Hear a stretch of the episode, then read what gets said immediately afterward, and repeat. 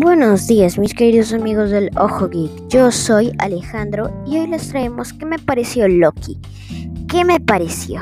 Los dejaremos con la intro para que puedan sentir la sensación que yo sentí.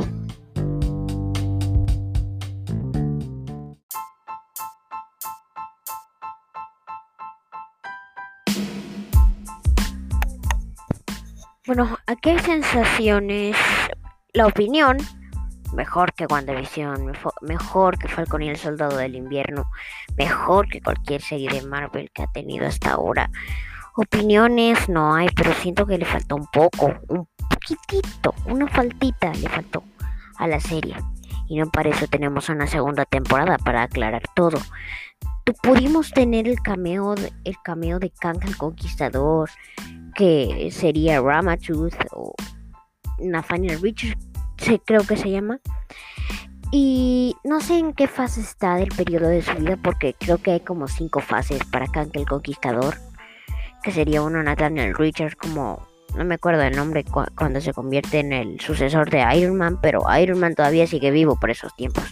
No murió cuando chisqueó las gemas del infinito, porque eso nunca pasó en los cómics para él. En el Marvel Studios lo adaptaron a su manera. Pero ahorita no estamos hablando de eso, estoy hablando de mi opinión a lo, que yo sentí para enseñarles a ustedes y que ustedes me digan lo que sintieron en nuestro canal de The Geek Alejo, que es el nuevo nombre de nuestro canal. Eh, bueno, el capítulo 1 para darnos explicación que teníamos un villano y que creíamos que era ese villano porque varias personas ya lo habían visto, pero nosotros que teníamos el temor que fuera a acabar como WandaVision, la serie, por tener algo relacionado que sería la magia. Eh, pudimos tener un capítulo inicial muy bueno, muy bien opinado para la, para la audiencia que le gustó. En el capítulo 2 nos pudimos dar cuenta que nos integramos a un nuevo personaje que estuvimos esperando esperando para la serie durante un año en toda la pandemia. Eh, prácticamente ese personaje le dio el pesar a la serie. Nos dimos cuenta que era Lady Loki, que realmente no lo es, porque Lady Loki es una fusión de Sylvie y la es una fusión de Enchanters y la heredera de Enchanters y por eso se llama Sylvie, porque su apellido es Sylvie Lofidotti que sería el apellido de Loki, Loki Lofirotti, creo que así se llama. Pero dejando de hablar de eso, yo siento que el capítulo 2 tuvo más pesar que el capítulo 1. Nos enseñó más de lo que queríamos averiguar y prácticamente el capítulo 2 lo sentimos como el capítulo 4 mm, de The Falcon y el Soldado del Invierno, cuando empezaba todo para dar el escenario a la gran pelea de John Walker con los, los Flag Smashers, que se diera a conocer el Power Broker. Lo que tuvo más pesar en eso que nos dieron a conocer en el capítulo 2. En el capítulo 3 pudimos tener no una buena opinión, pero pudimos tener cuando Loki, cuando Lady Loki va a la TVA, eh, pudimos tener ese, ¿cómo se llama? ¿Cómo les puedo explicar? Bueno, lo que no estoy hablando de ahorita de lo que cuando fue la TV, estoy diciendo que el capítulo 3 pudimos tener que la mejor relación de Loki y Sylvie, que su relación se fue fortaleciendo. Y nos pudimos dar cuenta que Loki ya tenía la miradita en otra persona. Pero hablando de eso, el capítulo 3 pensábamos que nuestros héroes iban a morir. Pero obviamente, ¿cómo van a morir un héroe? Si es. Eh, no es un héroe, sino que es un villano, pero. Siempre me confundo y perdónenme por este sueño que ahorita que estoy grabando de noche. Pero bueno. Trato de decirles ahorita que el capítulo estuvo bien bueno, el capítulo 3 creíamos que iba a morir nuestro personaje, pero no. En el capítulo 4 estuvo mejor tuvimos más hype que el capítulo 3, 2, 1 y pudimos entender quién era el villano principal porque al inicio al terminar el capítulo 3 pasamos directo al inicio del capítulo 4 cuando rescatan por un gran evento Nexus que pudieron crear Sylvie y Loki, que pocos lo han logrado, crear su propio evento Nexus con amor. Qué escena tan romántica fue la, del final. Pero el amor tan narcisista de Loki, como lo dice Mobius a ella, Loki es muy narcisista que se enamora del mismo. Hace mentiras, engaños.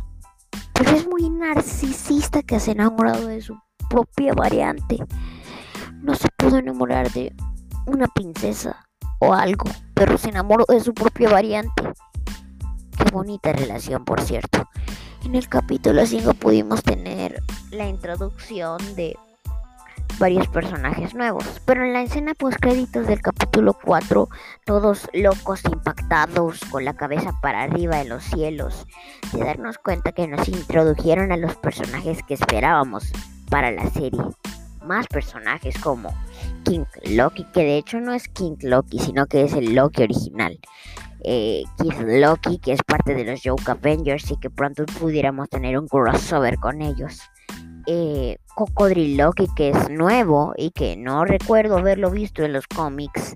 Tenemos a un Loki afroamericano eh, que nos introduce que él es muy picarón y dice que mató a los Vengadores y pudo obtener las gemas del infinito. Se podría decir que lo logró y podría ser el Loki, un Loki de los cómics. Que a veces no le creemos porque es el dios de las mentiras, obviamente. En el capítulo 5, como les quería decir, nos introdujeron más de esos personajes. Pudimos tener más y más y más y más. Pudimos conocer a un nuevo personaje llamado Alayos y gracias a Dios que Mobius no murió porque tenía que tener su, su moto de agua para el final, pero eso lo dejaremos para más, más, más atrás, más adelante del video. Permítanme, por favor. Quiero hacerle un corte al video para poder hablar algo importante.